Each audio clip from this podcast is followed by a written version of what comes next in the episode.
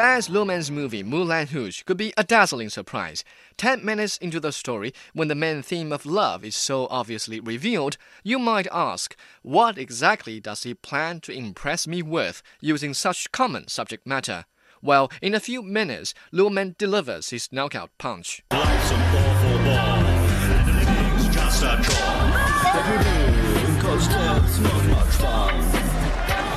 In fact, you may already have prepared yourself for the sensual expressiveness of this musical. The passionate conductor who waved his baton in exaggerated frenzies defines the film right from the opening. And you can't take your eyes off the wild and hedonistic merrymaking at the famous Moulin Rouge. But the true essence of this musical is certainly the soundtrack. Pop songs from the mid to late 20th century deftly adapted to an 1899 setting, giving the movie a magically modern spirit, quite in line with the feel of the Bohemian Revolution.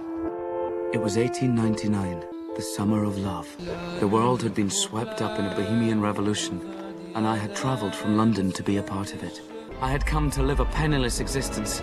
I had come to write about truth, beauty, freedom, and that which I believed in above all things love.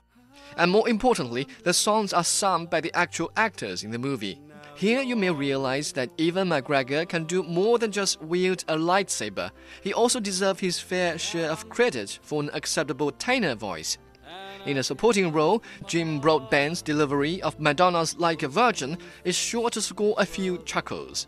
But perhaps the most remarkable part is Nicole Kidman's rendering of the courtesan. At the beginning, she's all too ready to lose herself in her portrayal of a material girl. But as predictable as could be, she falls in love, and her loyalty and sacrifice call for many wet tissues before she meets her unfortunate end. One day I'll fly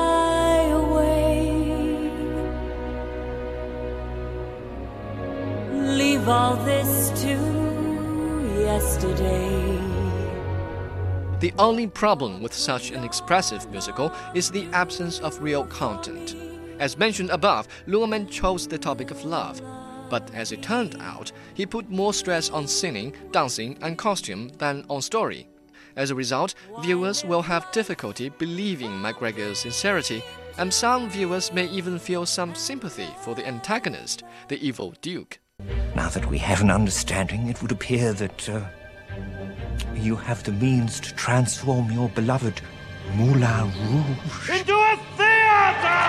I shall woo, said he, over supper tonight. Nonetheless, I honestly believe this spectacular presentation makes up for the few petty drawbacks. Baz Luhrmann envisioned a musical extravaganza, and he delivered. On my scale from 1 to 10, I give Moulin Rouge a 7.5.